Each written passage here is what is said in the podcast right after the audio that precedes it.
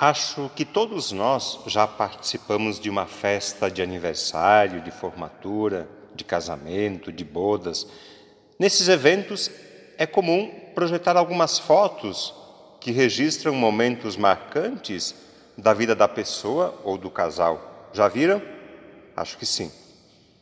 A foto é o registro de um momento. Ao redor dela existe uma história, existe uma vida. Aqui na igreja, por exemplo, nós temos o registro fotográfico da paixão e morte de Jesus. Sim, fotos que mostram as últimas horas da vida de Jesus. Onde estão essas fotos? Penduradas na parede. A Via Sacra, o que é?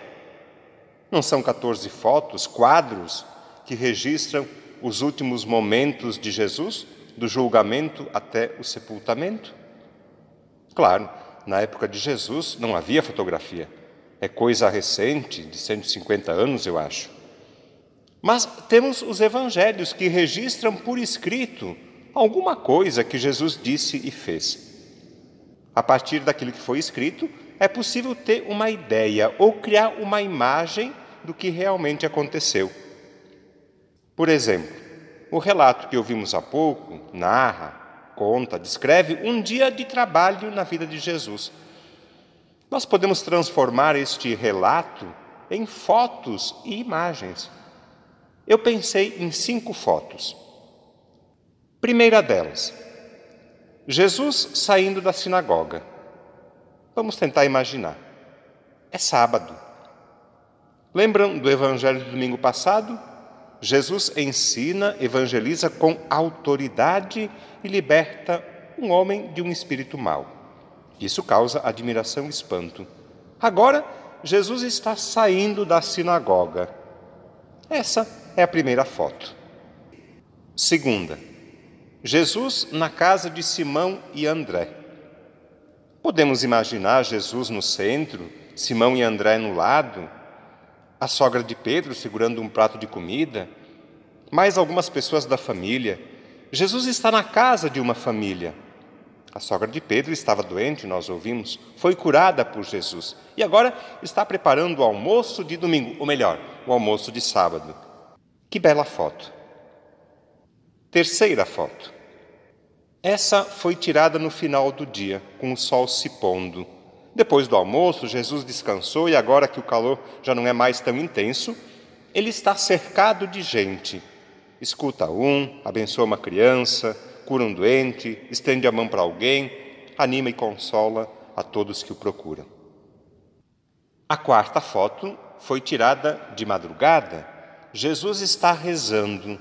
Sozinho, ele conversa com o Pai. A quinta e última foto mostra Jesus na estrada, continuando sua missão. Esse pode ser um bom jeito de ler os evangelhos ou a Bíblia como se fosse um álbum de fotos. Eu lembro que quando eu era criança, nos dias de chuva, a gente ficava na cama, deitados, olhando os desenhos de uma Bíblia ilustrada. A gente não sabia ler, mas olhava as fotos pelo menos. Pode ser que alguém também tenha dificuldade para ler e entender a Bíblia. Transformar os textos da Bíblia que a gente lê ou escuta, transformar esses textos em fotos ou imagens, pode facilitar a leitura e a compreensão daquilo que a gente lê. Bom, se é assim, temos então mais duas fotos para serem vistas hoje. Aquelas que aparecem nas leituras que ouvimos há pouco. A foto de Jó, que vive um momento difícil, de crise, de dor, já está deprimido. Essa foto mostra a fragilidade, as dúvidas e as dificuldades de uma pessoa de fé. Talvez alguém se identifique e se enxergue nessa foto também.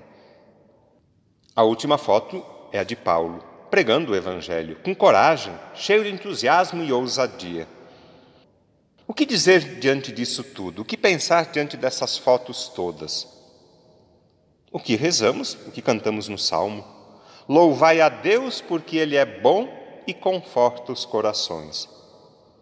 Jesus é a encarnação viva, visível, palpável da bondade de Deus. Jó experimentou a bondade de Deus num momento de crise. Paulo anunciou com entusiasmo e alegria a bondade de Deus. E nós hoje temos essa tríplice missão: experimentar, anunciar e manifestar o amor e a bondade de Deus na vida e na história. Louvai a Deus, porque Ele é bom e conforta os corações.